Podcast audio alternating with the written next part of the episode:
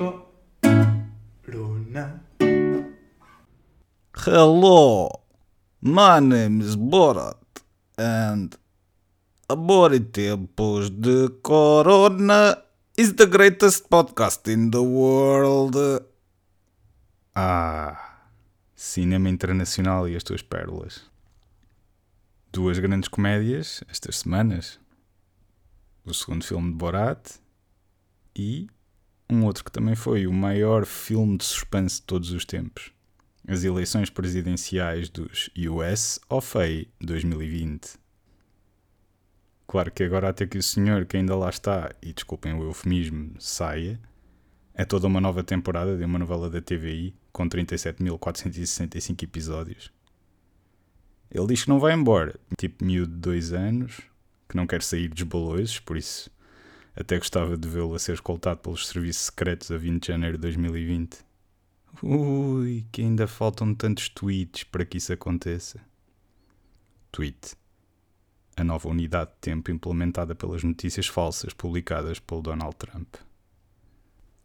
Mas pronto. Efetivamente acabaram-se os especiais noticiosos, onde só se vêem quadros azul e vermelho, com números que só mudavam 17 em 17 horas. Ganharam o Joe Biden e a Kamala Harris, para quem esteve menos atento, com um número absolutamente recorde de votos e onde se fez história, também pelo facto de ter sido eleita a primeira mulher para o segundo cargo político mais alto desse país. É certo que qualquer merdunça seria bem melhor do que quem lá estava, e que esta hora ainda está, mas no balancé, à espera de alguém para brincar com ele. Mas fico bastante contente por haver um sinal de esperança e positivismo para aquele país. E para os outros, que na verdade também nos afeta. I'm proud of the campaign we built and ran. I'm proud of the coalition we put together. The broadest and most diverse coalition in history.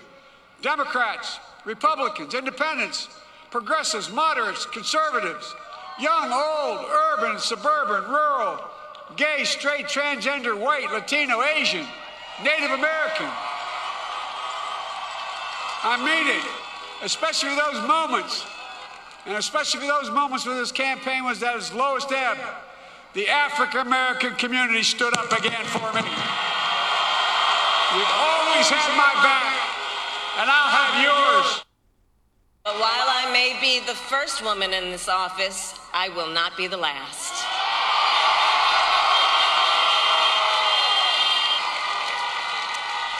Because every little girl watching tonight sees that this is a country of possibilities. And to the children of our country, regardless of your gender, our country has sent you a clear message. Dream with ambition, lead with conviction, and see yourselves in a way that others may not, simply because they've never seen it before. But know that we will applaud you every step of the way. Como alguém disse, será esta a primeira notícia positiva de 2020? Em relação às eleições ainda, há também uma muito importante nota a deixar que não devia ser passada despercebida. Vocês sabiam que o Kanye West recebeu cerca de 60 mil votos? Ok, um já seria demais, mas toda a gente sabe que as Kardashians iriam votar nele. Só nunca pensei que elas fossem assim tantas. Seguindo esta linha de notícias da semana, devo salientar as mais importantes. Isto é verdadeiro serviço público. No julgamento de Tancos, João Paulino, um dos arguídos, citou esta séria e relevante frase em tribunal, e não sei se devidamente noticiada pelos diversos meios de comunicação. Já fui militar e sei que um paiol não tem ramos de rosas, nem chupa-chupas. Dito isto, como se chama então aquelas coisas onde estão amontoadas os chupa-chups que vemos nos cafés? No CM, saiu uma manchete que passa a citar Atacante morto em tiroteio de Viena era simpatizante do Estado Islâmico.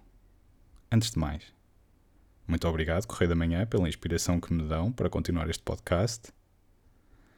O ISIS é, portanto, um clube de futebol? Se este era simpatizante, imagino o que teria feito um adepto ferrenho. Não obstante a importância destas notícias, há uma que não está a receber a devida atenção.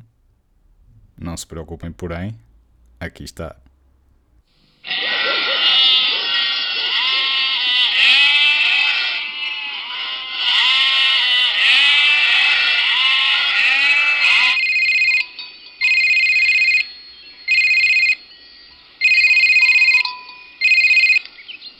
Tô sim! É o momento! É para mim! A Telecel chega quase a 100% da população portuguesa. Telecel, onde você estiver, está lá. O famoso pastor João Var mudou de sexo. Só isso. Queriam mais a sério? Ok, pronto. Foi-me pedido segredo quanto a isto, por isso, por favor, não contem a ninguém. Soube de fontes fidedignas que já estão a preparar o novo anúncio e teve acesso às gravações.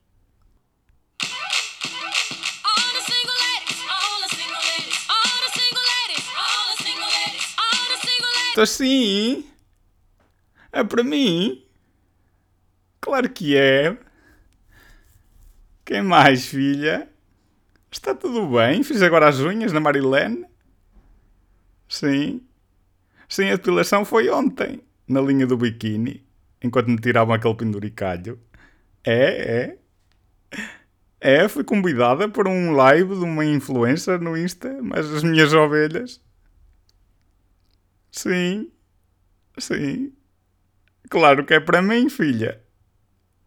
Ai, deixe de coisas. Obrigado, tchau. Teletrans. Onde você estiver. Está lá. De novo, mas com algumas mudanças. Pensamento do dia. Para vocês que acham que não têm sentido de humor, lembrem-se, ainda têm a cabeça no lugar. PS, atenção aos próximos fins de semana, ou ao próximo.